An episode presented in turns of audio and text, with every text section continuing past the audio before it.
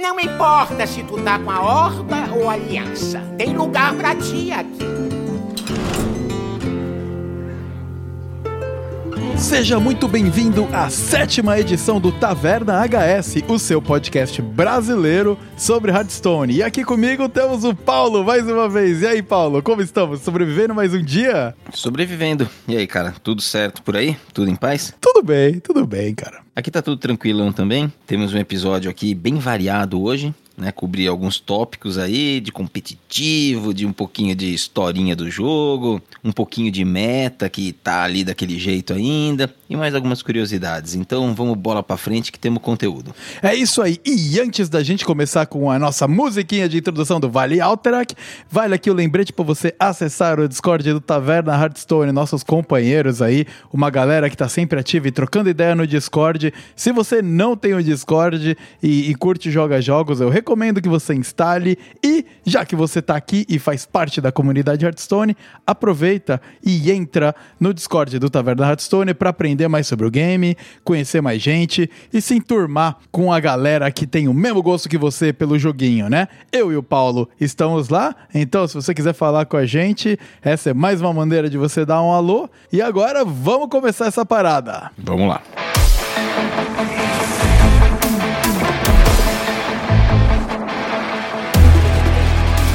No vale é frio de dar pavor. Só a bravura dos mais fortes nos traz calor. Por aqui não vai passar. É pra valer, só quero ver quem vai se ajoelhar. Um brado forte é o estopim.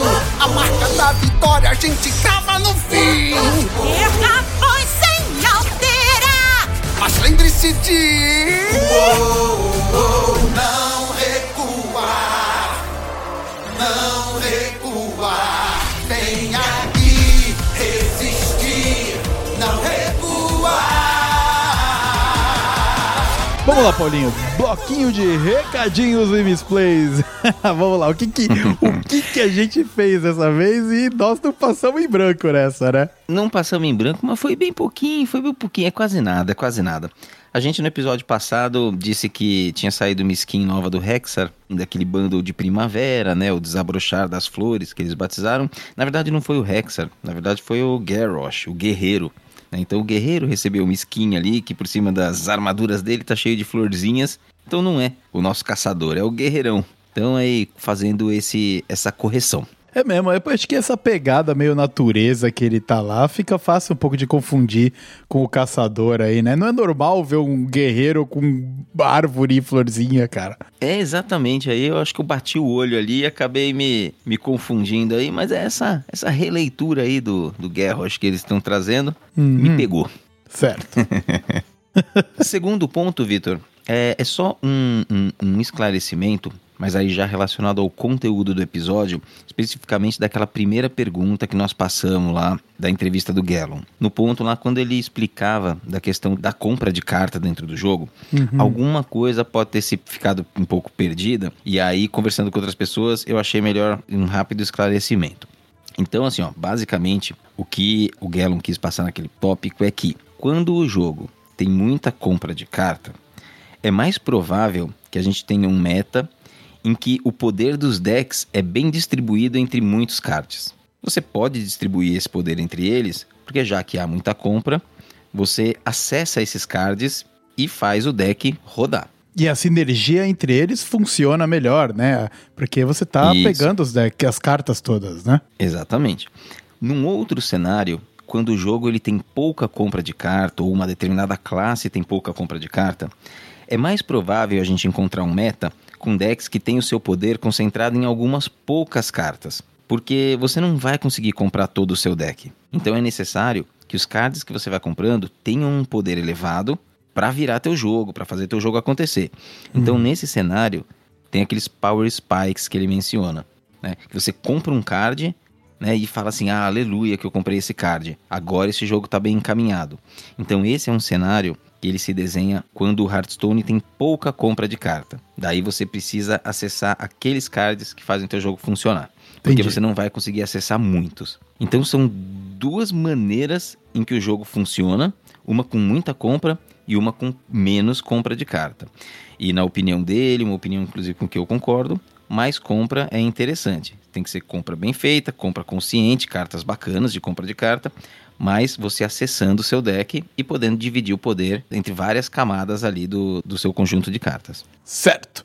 Muito bem, eu acho que está esclarecido. E se não tá, é porque não consigo explicar melhor que isso e vamos embora. Exatamente, a vida que segue, a vida que segue para frente. Outro assunto muito legal da gente abordar aqui é um pouquinho o que está rolando no competitivo do Hearthstone, né? Então nós temos aí o início do Grandmaster em 2022, que é o início da Season 1, mas é o último, porque tá saindo, o Grandmaster vai sair da parte competitiva do Hearthstone, e eu acho muito Exatamente. importante aí a gente trazer um pouquinho do que que tá rolando nesse cenário competitivo e dos brazucas que estão aí nos representando com as cores Tupiniquim.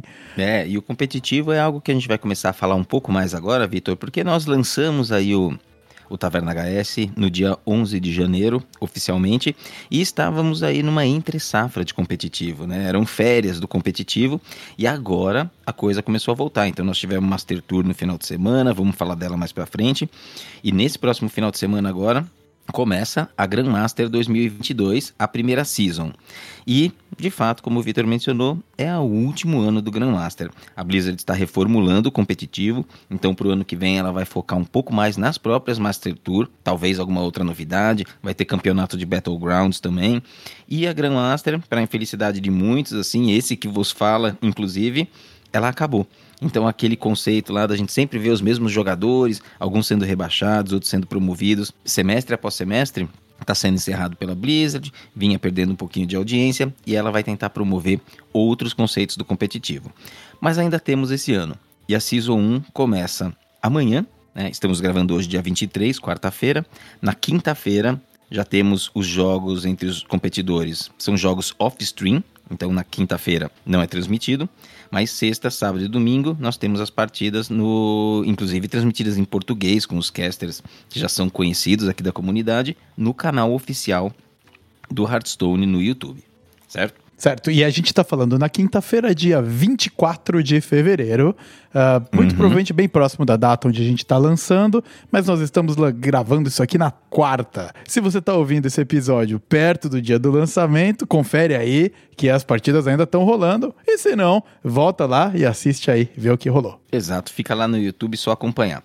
E nesse ano nós temos três brasileiros competindo na Grandmaster, Vitor. Três. Vai, Antes Brasil! A gente chegou a ter o Reise lá nas primeiras temporadas, aí ele foi rebaixado, depois passamos um tempão sem representante, chegou o Fled e agora tem mais dois. Seria perfeito se a gente tivesse quatro, ia dar pra gente gritar aqui, é tetra! É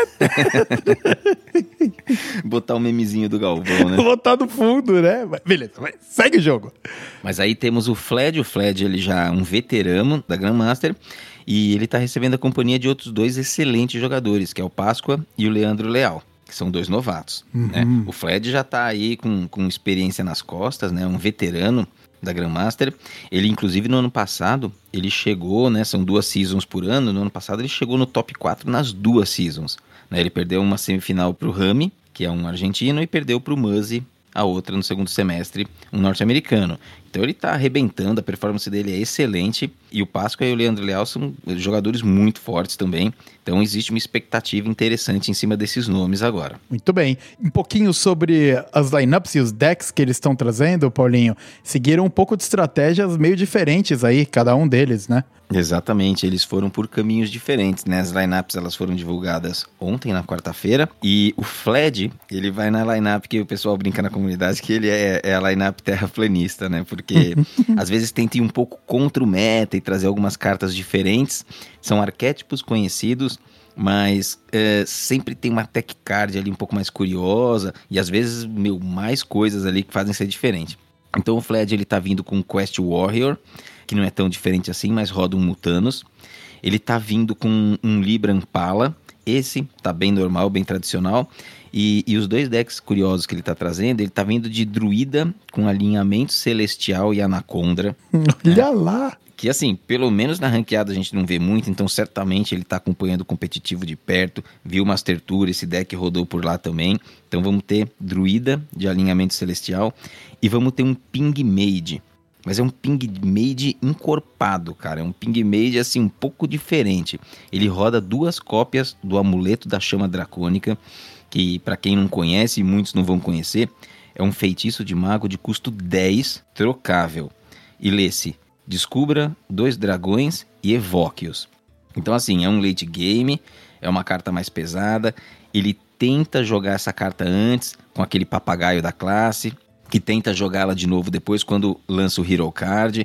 Então, assim, é uma carta forte, tem que conseguir encaixar, mas não se vê muito por aí. E outras duas cartas que também não vem muito jogo na ranqueada e são cartas aí que ele está trazendo são curiosas é o Caçador Profissional, carta já antigaça no Hearthstone.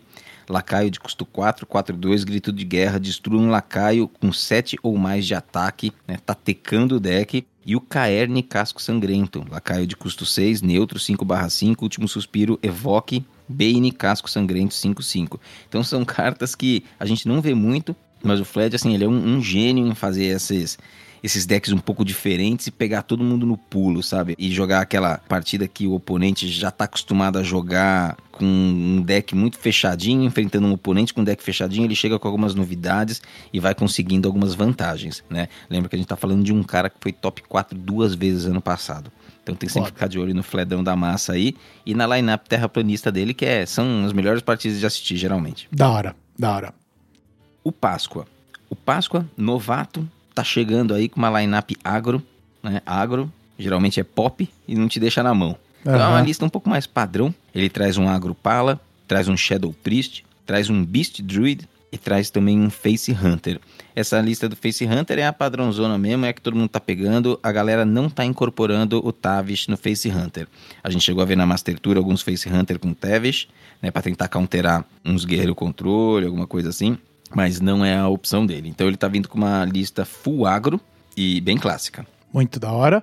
E indo pro último dos nossos representantes aí, o Leandro Leal. E o Leandro Leal, ele tá indo numa terceira via, né, cara? Ele tá indo numa lineup que flerta ali um pouco mais com o OTK. Então ele vem com o Quest Fel Demon Hunter, que é uma versão híbrida, né, entre o, o Demon Hunter que roda a missão e o pacote Fel. Então tem algumas modificações, é um híbrido mesmo desse deck, a gente viu bastante na Master Tour.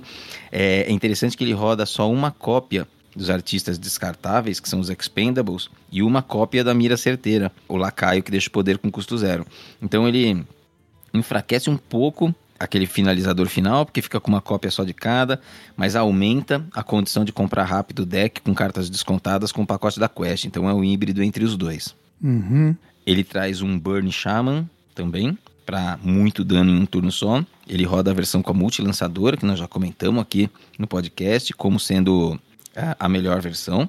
Certo. Ele traz um Coruja Loki, aí, ó, o querido Coruja Loki tá É. aparecendo na mão do Leandrinho. Aí, ó. Aham. E ele também, né, seguindo recomendações mais recentes, rodando duas corujas, se protegendo contra mutanos. E ele roda aqui dois gnolls. O gnoll ele vem aparecendo nos coruja lock da vida aí. Esse deck ele vai sempre ter muitas cartas na mão e o gnoll ele vai geralmente descer custando um, às vezes custando até zero se ele já foi descontado pela arma. Então é uma boa remoção de campo e ao contrário de um spell que você usa uma vez só, ele pode ser uma remoção ali para limpar uma mesa um pouquinho e ainda fica na mesa. Então permite alguma outra troca, ainda incomoda um pouco mais o adversário. Então o Gnoll tem entrado na lista, é uma opção do Leandro. Certo. E ele traz é, uma das cartas do combo, que é o carregamento perverso, é o trocável de custo 1, que vai aprimorando para você encher a mesa de diabretes e fazer o combo. Ele traz apenas uma cópia desse card, que pode ser curioso para algumas pessoas, mas na minha concepção faz bastante sentido, porque muitas vezes quando você tem duas cópias, maximiza, aumenta a chance de você comprar. Só que muitas vezes você compra uma cópia, troca para ela ser aprimorada e depois vem a outra na mão que não está aprimorada. Então você fica trocando, às vezes vai alternando a que está sendo aprimorada e talvez seja melhor com uma só. Você demora para comprar, mas você está sempre trocando e aprimorando a cópia que depois você vai usar para fazer o combo. E num deck que tem muita compra de carta e costuma acessar quase que o deck todo, talvez não seja problemático você rodar uma spell dessas que você acaba ganhando o jogo da mesma forma. Então, duas Certo. corujas, dois gnolls e um carregamento é a lineup do Leandro. E por fim ele fecha com o Galvangar Warrior, um guerreiro mais controle, com a condição de OTK do Galvangar, né, duplicando com a mestre do campo de batalha. É uma lista mais padrão, então ele vai aí com quatro decks que tem bastante dano em um turno só. Vamos ver como é que vai ser o desempenho aí, Vitor. Toda sorte para os nossos três brasileirinhos, a gente vai estar acompanhando de perto. Semana que vem, vamos bater um papo de competitivo de novo e trazer aí esses resultados. Muito da hora, cara. Muito bem. Então, muito boa sorte a vocês três. Ah, estaremos de olho, estaremos na torcida. E nesse clima de falando de competitivo, vamos fechar um pouquinho de como é que foram os resultados da Master Tour aí, que rolou logo depois do lançamento do Mini 7, né? Foi Mini 7 Master Tour, se vira aí campeão com essas novas mudanças. E o que, que nós temos aí, Paulo, dos resultados e do que rolou? É isso aí, Vitor. Então tivemos no final de semana a Master Tour Covil da Unixia, foi a primeira competição oficial da Blizzard no ano. Essa competição, para a surpresa de absolutamente ninguém, foi vencida por um chinês. Então o, o claro. Love Storm ele venceu a competição, ele fez 8-0 nas partidas até o sábado, passou e foi o campeão, né? Venceu depois nos playoffs. Então, parabéns aí ao chinês. Mais um chinês vencendo outra competição. Não temos nada de muito novo por aqui. Porém, nós tivemos um brasileiro, dentre todos os brasileiros, alguns inclusive que são nossos ouvintes aí. Essa saudação aí a todos. O JP Mixter, ele teve um desempenho sensacional. Se eu não me engano, era estreia dele em Master Tour. Posso estar errado, mas ele chegou no top 4, Vitor. Então o cara caiu na semifinal e foi derrotado justamente pelo chinês, que foi o campeão. Mas é um desempenho formidável, então tá de parabéns. E ah, a gente trocou umas mensagenzinhas com ele aí, e pode ser que semana que vem a gente tenha uma novidade, consiga trazer uns takes, consiga trazer umas opiniões aí sobre esse desempenho dele por ele mesmo. É, cara, eu acho, eu acho que cabe perfeitamente, porque a gente precisa de mais uma pessoa pra counterar a minha ineficiência no game. Talvez trazendo o cara Master Tour aqui foda vai ajudar um pouco, né, cara? Porque tá complicado, mano. O problema de trazer esses caras pro FIS é que talvez tenha que trocar nós dois depois. Né? Será que ele quer ser host? Daí vocês dois tocam, cara.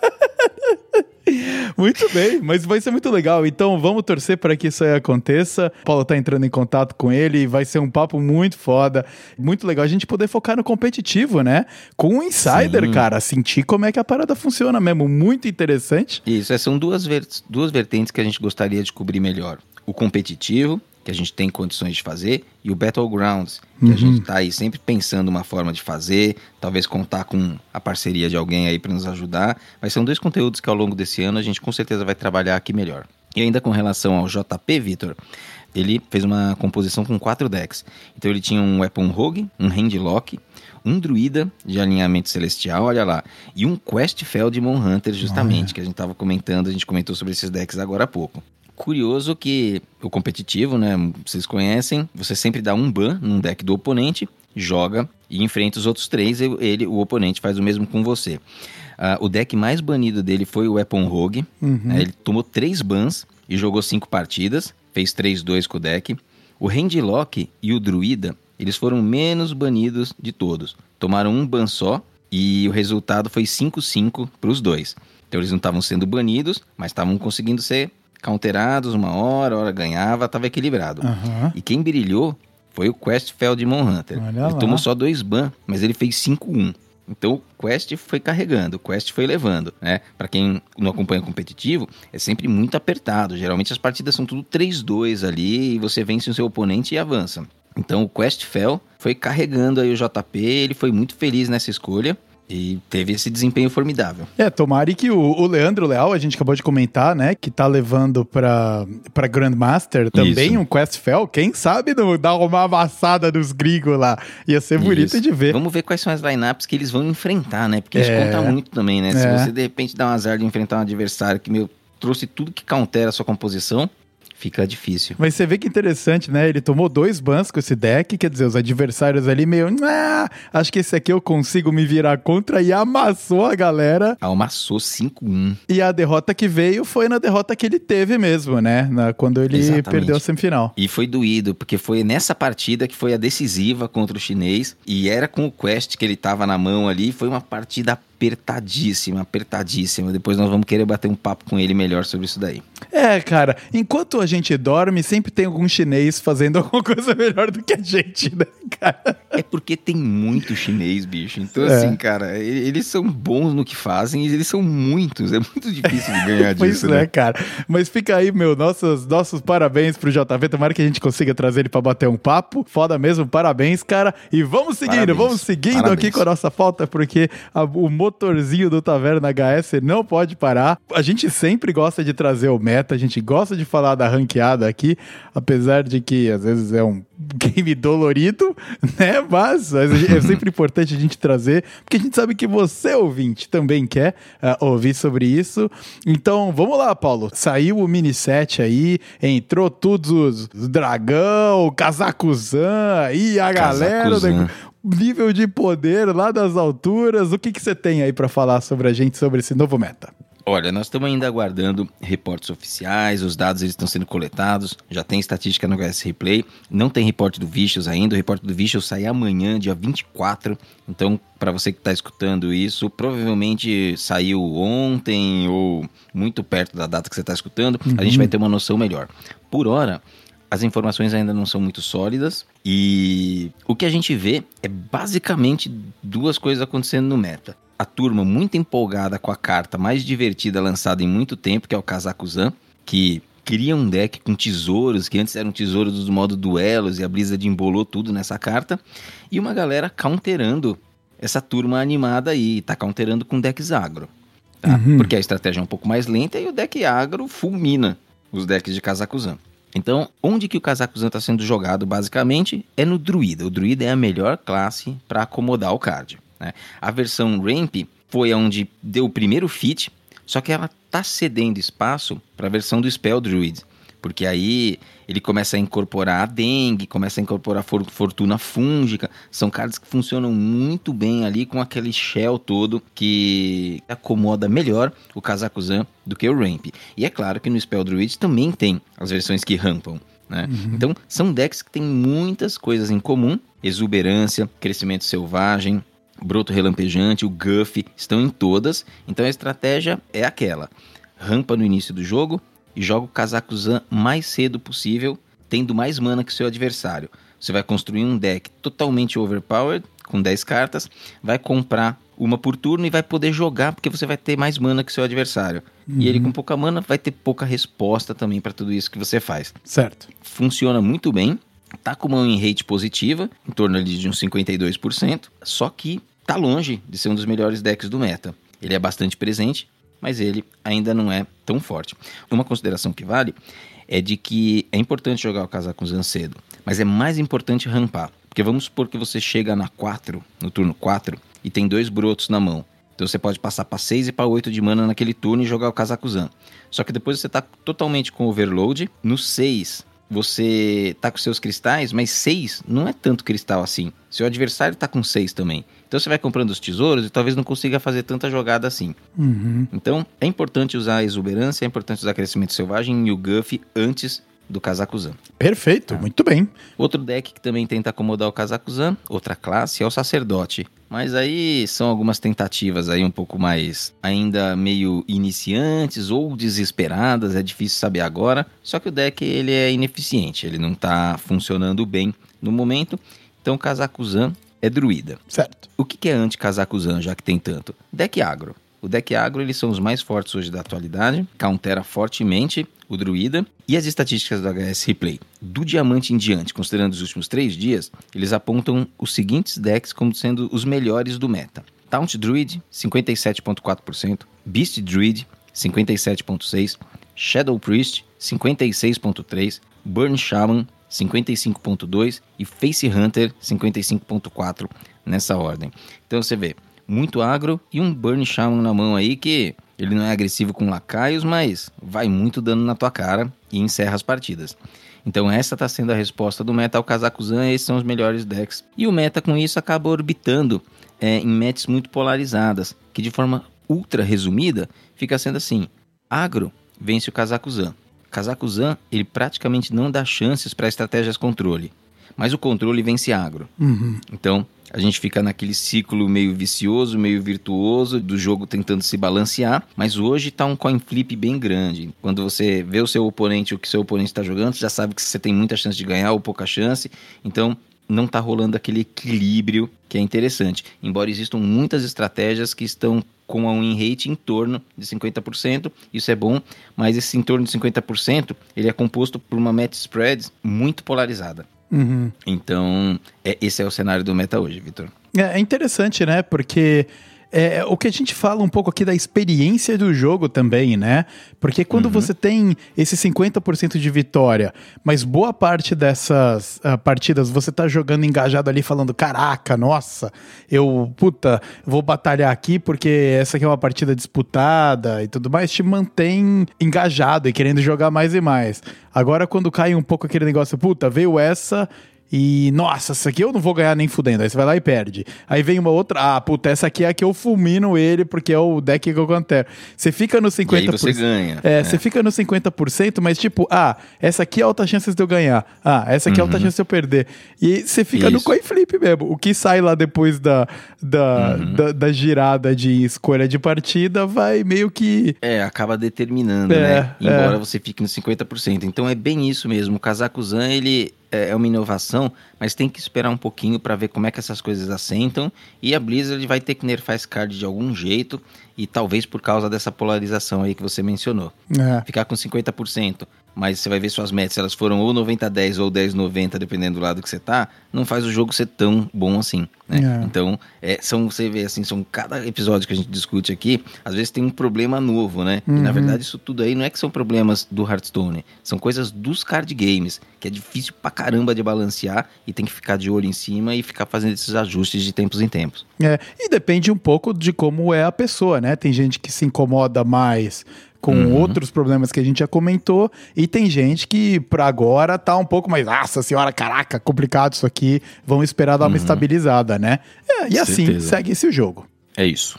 Beleza, então, último bloco antes da gente fechar o nosso querido episódio de número 7 é para trazer uma curiosidadezinha aí da lore do Warcraft, né? Lore do World of Warcraft, na verdade. Nenhum de nós dois a gente é especialista, né, na lore do World of Warcraft, de fato.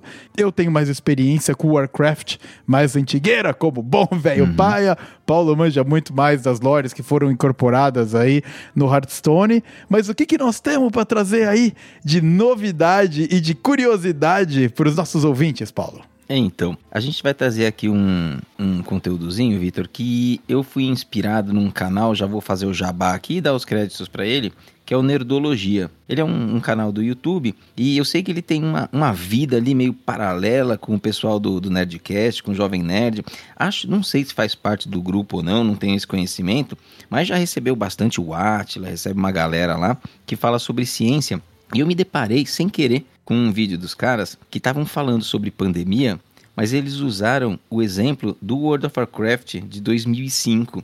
E aí eu lembrei que, por causa disso, também tem uma carta no Hearthstone e quis trazer um pouco dessa história para falar do que aconteceu no WoW e explicar um pouquinho de que carta que nós estamos falando, Vitor. Uhum. Então esse episódio é muito curioso. É um episódio que aconteceu em 2005 quando houve uma pandemia, houve de verdade uma pandemia dentro do World of Warcraft, uma pandemia que se espalhou por Azeroth inteiro. E isso foi devido a um erro no desenvolvimento do jogo. É, em 2005, eles lançaram um novo chefão que as pessoas tinham que vencer, que era o Hakar.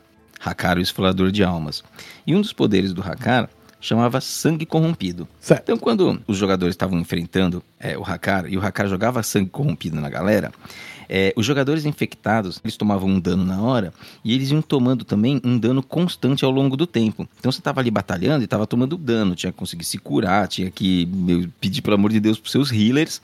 Mas quando a batalha acabava ou você saía da dungeon do Hakar, essa condição ela desaparecia. Uhum. Tá? Então você podia sair circulando por aí normalmente. É o bom e velho poison dos jogos de RPG, né? Você toma Exatamente. um dano leve, só que ele fica te machucando durante um período. Exatamente. É, mas ele não era um dano tão leve. É. Ele era pequeno para jogadores que já estavam mais upados, que tem uma barra de vida grande. Para jogadores iniciantes, acabava rapidinho. Certo. Né? Só que assim, saía da dungeon, essa condição desaparecia. Porém, deu um pepino para algumas classes que conseguiam evocar companheiros animais. Então, assim, para quem joga Hearthstone, por exemplo, o Hunter faz isso, né? Ele tem inclusive os companheiros animais lá, que são aquelas três ferinhas e tal. Isso também existe dentro do World of Warcraft. Essas ferinhas, né, esses companheiros animais, também se infectavam, só que por um erro no código de programação, o estagiário fez lá. Na hora que esses pets saíam da dungeon, não estava sendo suprimida a condição do sangue corrompido deles. Né? E com isso, começou a infectar todo mundo. Porque o player saía lá com o pet dele, o pet dele voltava a, a contaminar ele e ele começava a contaminar todo mundo que ele tinha contato.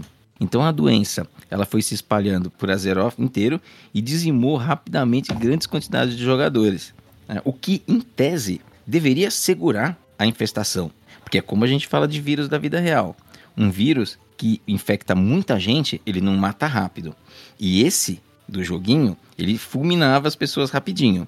Então por que, que ele se espalhou? Porque ele também começou a contaminar NPCs. Nossa! E NPC não perde vida. É, o NPC, né? ele. Muitos NPCs, assim, tipo o cara que vende as arminhas ali, o cara que tá na taverna, que faz um comércio, ele não tem barra de vida, não faz parte dos atributos dele dentro do jogo. Então ele não morria, mas ele ficava sendo o hospedeiro perfeito, porque ele se contaminava e depois ficava passando para todo mundo. E esse foi um evento é muito trash, inclusive aqui na nossa pauta a gente tem uma fotinho, né, de uma cidade tomada, forrada de esqueleto de jogadores, assim. Então saiu totalmente do controle, o jogo teve que passar por uma manutenção pesada aí da Blizzard, e ela conseguiu resolver isso fazendo o que infelizmente a gente não consegue fazer hoje em dia com a nossa pandemia aqui, né? É. Que é voltar um pouquinho ali no passado, corrigir o código, apagar todos os registros como se nada tivesse acontecido e lançar de novo a coisa e falar assim, pessoal, voltamos aqui uns dias no tempo, joguem a partir daqui, finge que aquilo não aconteceu. Daí É. ela conseguiu resolver lá a cagada do programador e passou por essa. Nada como um bom rollback pra fazer você voltar no estágio onde as coisas estavam tudo certo, né? Exatamente, mas foi muito curioso. E depois que ela conseguiu redimir o erro, é, isso acabou entrando aí pra história, né? E virou um grande de um clássico. E aí, três anos depois, em dezembro de 2018, numa expansão que foi fraquinha, fraquinha dentro do Hearthstone, que é o Ring do Rastakhan, é, a Blizzard ela homenageou esse acontecimento lançando um card, o card do Hakar, Hakar o Esfala-Almas. Então ele era um lacaio de custo 10, neutro, 9,6, mas o que importava era o texto dele, que é o último suspiro. Coloque um sangue corrompido no deck de cada jogador. E esse sangue corrompido é um feitiço de custo 1 que se lê. Lançado ao comprar. Receba 3 de dano, depois que comprar, coloque duas cópias desse card no seu deck. Então cada jogador recebia uma, mas quando comprava essa uma, ele dava dano e virava duas no próprio deck. Então é aquela ideia da coisa que dá dano e se alastrando e virando mais dano, mais dano no tempo Aham. que é o tempo da partida do Hearthstone ali. O Card ele não viu muito jogo, ele não foi determinante no meta, mas teve muitas experiências com ele e, e foi uma sacada muito boa da Blizzard de fazer essa homenagem a uma a um ops dela mesmo do passado. Ah, muito legal, cara. Eu acho que é assim mesmo. Cometeu uma falha, tem que se usar como, como meme também bola pra frente, né? É o que é, Antes cara. que alguém faça o meme, faça você mesmo, né? Exatamente, cara. Se transforme em meme antes de sofrer o bullying, cara. É isso aí. E, e nessa esteira aí das, entre aspas, comemorações daquele evento, ao mesmo tempo em que saiu o Hakar, também saiu no mesmo momento um verso de carta comemorativo que se chamava Marca do Hakar. E esse verso de carta, eu não me lembro dela ter avisado isso na época. O que eu sei é que acho que ela não avisou para a player base toda, mas ela liberou esse card para alguns jogadores que são mais heavy users ali do joguinho, que estavam sempre na ranqueada jogando muito, e falou assim, ó, esse aqui vocês vão usar. E qual era a ideia? Sempre que você enfrentava esses jogadores, o seu card back para a próxima partida deixava de ser o que você tinha escolhido e passava a ser esse. Como se aquele oponente tivesse infectado o seu card back e você passou a usar esse. Aí você emparelhava uma próxima partida, o seu oponente, que provavelmente ia estar com o card back dele, ia ficar com esse daí, com a marca de Aham. Hakar. Ai, que né? da hora. E em pouco tempo, a ranqueada inteira tava com esse card back. E claro, você podia entrar lá e trocar, mas ninguém queria trocar, porque as pessoas fica- queriam ficar contaminando seus oponentes. Então, quando você pegava uma partida e definia um adversário, você já olhava o, o card back dele e falava assim: ah, não é, mas agora vai ser. Ah, puta Então, que da hora. foi essa coisinha, essa brincadeira que a Blizzard fez que foi bacana. Né, foi uma boa sacada. Eu me lembro de ter lido em algum lugar que as estatísticas de espalhamento desse card assim, foi bem rápido. Que espalhou, assim, meu, 80% do pessoal que jogava já tava com o card, assim, em pouco tempo. Mas essa foi a ideia, foi uma execução muito legal, né? Foi uma coisa meio surpresa que eles fizeram ali. E, e você vê, fica aí de lembrança até hoje. Por exemplo, se a gente for ver uma coisa mais recente, como a Batalha do Vale Alterac, esses pontos que a gente tem que ganhar para ir subindo de patente, cara, eu acho que isso daqui daqui a alguns anos ninguém vai, vai lembrar mais e ninguém vai se importar com isso. É. Quando a ideia foi boa, eles fizeram uma boa sacada ali, aí é uma coisa que a gente tá sempre retornando ali e rememorando. Ah, que muito da hora, muito, muito bom mesmo. Principalmente essa parte do cardback aí, que realmente é o efeito pandêmico acontecendo ali. Exatamente. Quando você percebe, tá todo mundo com o mesmo cardback, cara. Muito legal.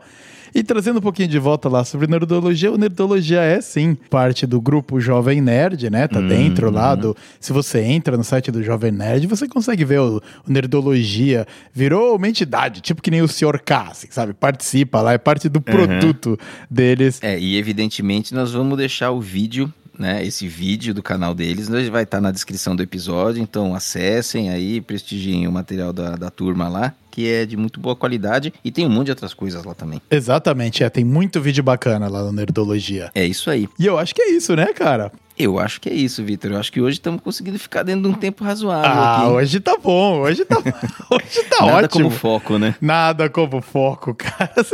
É que eu tava trabalhando até um minuto atrás da gravação, então já continuei aqui na, no processo, né, cara, de produção. É, você tava trabalhando há um minuto atrás e eu preciso dormir daqui a um minuto, né? Então nada como um fuso horário para agilizar um pouco as coisas também. Beleza, cara. Então, muito bem. Eu espero que você, ouvinte, tenha gostado do nosso episódio. Um episódio muito interessante, porque a gente foge um pouquinho só do game em si e todas as suas peculiaridades, mas fala um pouco do universo ao redor dele, que é um papo que a gente quer trazer aqui no Taverna, desde o competitivo até os pequenos efeitos que o Miniset teve aí no meta e as curiosidades maneiras que acontecem no universo aí do Warcraft. Então, a você que ficou com a gente até o momento, eu agradeço, um grande abraço e eu passo a palavra de fechamento para o Paulo. Vai lá, Paulo. Bacana, cara, bacana. Obrigado aí pela participação em mais um episódio. Obrigado a todo mundo que nos acompanhou até aqui. A gente passou aí por alguns tópicos bem interessantes. Fica na torcida para os nossos brasileirinhos aí que estão iniciando essa jornada na Grandmaster. Fledão já é velho de guerra. Páscoa e Leandro Leal, muito boa sorte. Espero que vocês consigam ficar com a cabeça boa, ficarem tranquilos enfrentando, meu, no ranges. Puta, É, cara, cara. muita gente boa lá, cara. Deve dar uma apavorada, né? Pesado. Mas vai dar tudo certo, vocês vão ficar tranquilões e vão ter resultados incríveis porque vocês são jogadores foda. Isso aí. A todo mundo que nos escutou até aqui, então, muito obrigado pela audiência. A gente espera que vocês fiquem bem, que as pandemias aí da vida de vocês, a de Covid passe longe, seja só referências positivas dessa aqui do Warcraft. Portanto, fiquem todos com muita saúde, um grande abraço e a gente se vê na ranqueada.